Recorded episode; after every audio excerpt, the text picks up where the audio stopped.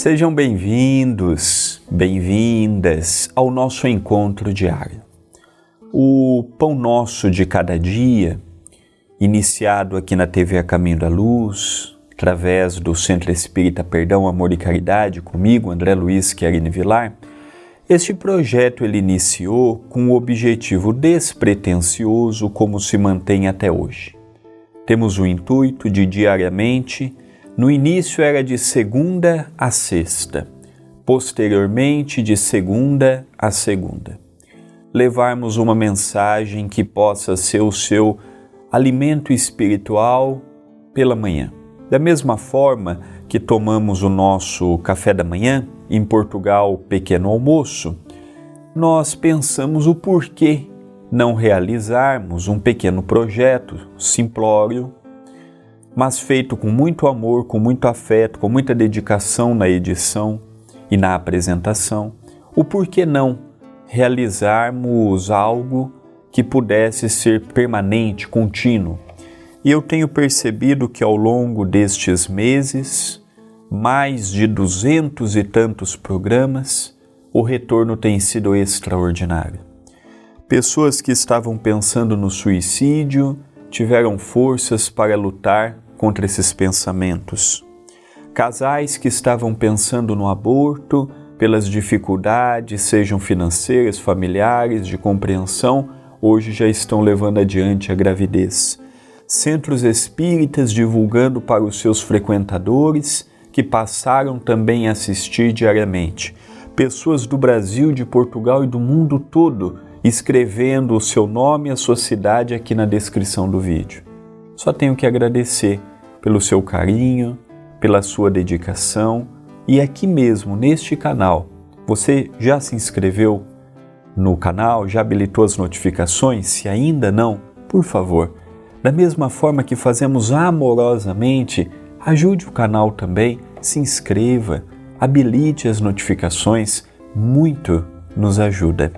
Hoje, do livro Passos de Luz, volume 3, de minha autoria, cujo os direitos autorais pertencem ao CEPAC, nós veremos a frase do capítulo 45: Tesouros no céu.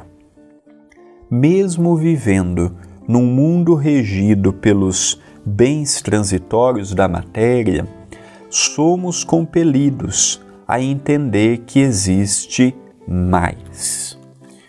Aqui eu já dou a entender que nós não vivemos apenas o que os nossos olhos possam ver.